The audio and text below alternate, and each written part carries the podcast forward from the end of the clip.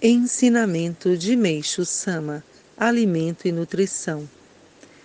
Gostaria de alertar os especialistas que se conscientizem do fato de que não há nada tão errado quanto o tipo de alimentação e a nutrição da atualidade. Eles não se transformaram em teorias acadêmicas demasiado distantes da realidade? Durante mais de dez anos fiz pesquisas profundas sobre o assunto e, surpreendentemente, os resultados obtidos foram exatamente opostos aos recomendados pela ciência. Vou explicá-los partindo da minha própria experiência. Até cerca de 15 ou 16 anos atrás, eu era um grande apreciador de carne e o meu jantar consistia quase sempre de comida ocidental e, eventualmente, de comida chinesa esse tipo de alimentação, segundo os nutricionistas, é o mais próximo do ideal, mas eu, que naquele tempo estava na casa dos 30 anos, era tão magro, não pesando mais de 50 quilos, e vivia sempre gripado com problemas de estômago e de intestino, intestino, não havendo um só mês em que eu não fosse ao médico.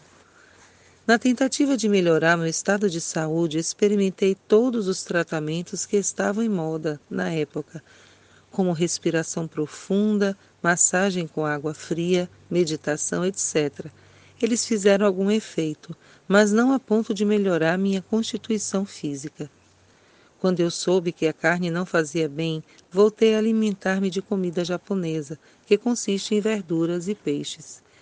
Então meu peso aumentou e dentro de dois ou três anos passei a pesar por volta de 58 a 60 quilos. Ao mesmo tempo, tornei-me resistente às gripes.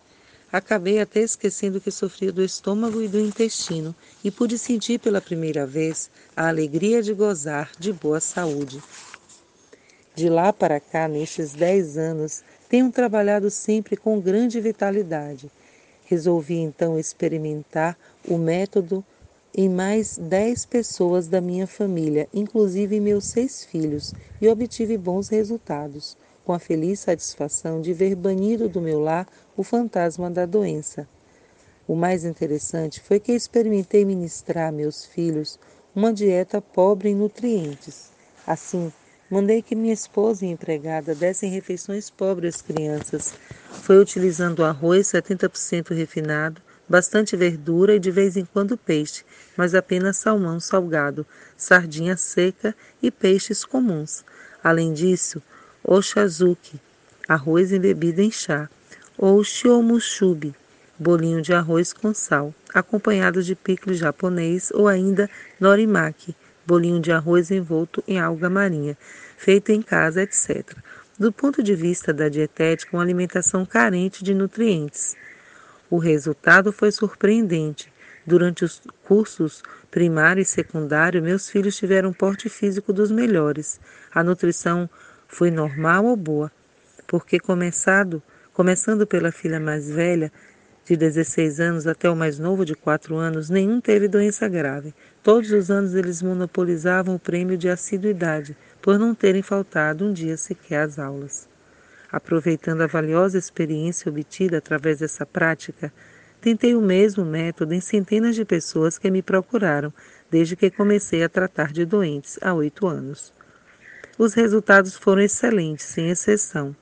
A alimentação à base de verduras tem sido muito eficaz, principalmente no caso de pessoas portadoras de, de problemas pulmonares e puerite. Gostaria, portanto, que os médicos pesquisassem como essa alimentação é benéfica para tais casos. Pelos fatos que expus, poderão ver que a ciência nutricional, cujo progresso é vertiginoso em nossos dias, apresenta um erro fundamental. Não vacilem em fazer tal afirma afirmativa.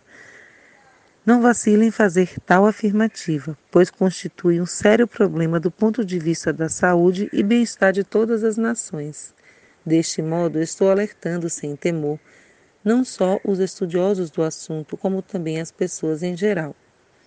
Se este método inovador de alimentação que tenho defendido se tornar uma prática comum, será uma grande boa nova, até mesmo do ponto de vista da economia nacional. Os agricultores do nosso país possuem resistência física ao trabalho porque têm uma alimentação pobre, Caso eles passassem a consumir alimentos constituídos de proteínas como a carne, garanto que não suportariam o trabalho da lavoura. Luz do Oriente, número 6, em junho de 1935, retirado do livro A Verdadeira Saúde Revelada por Deus.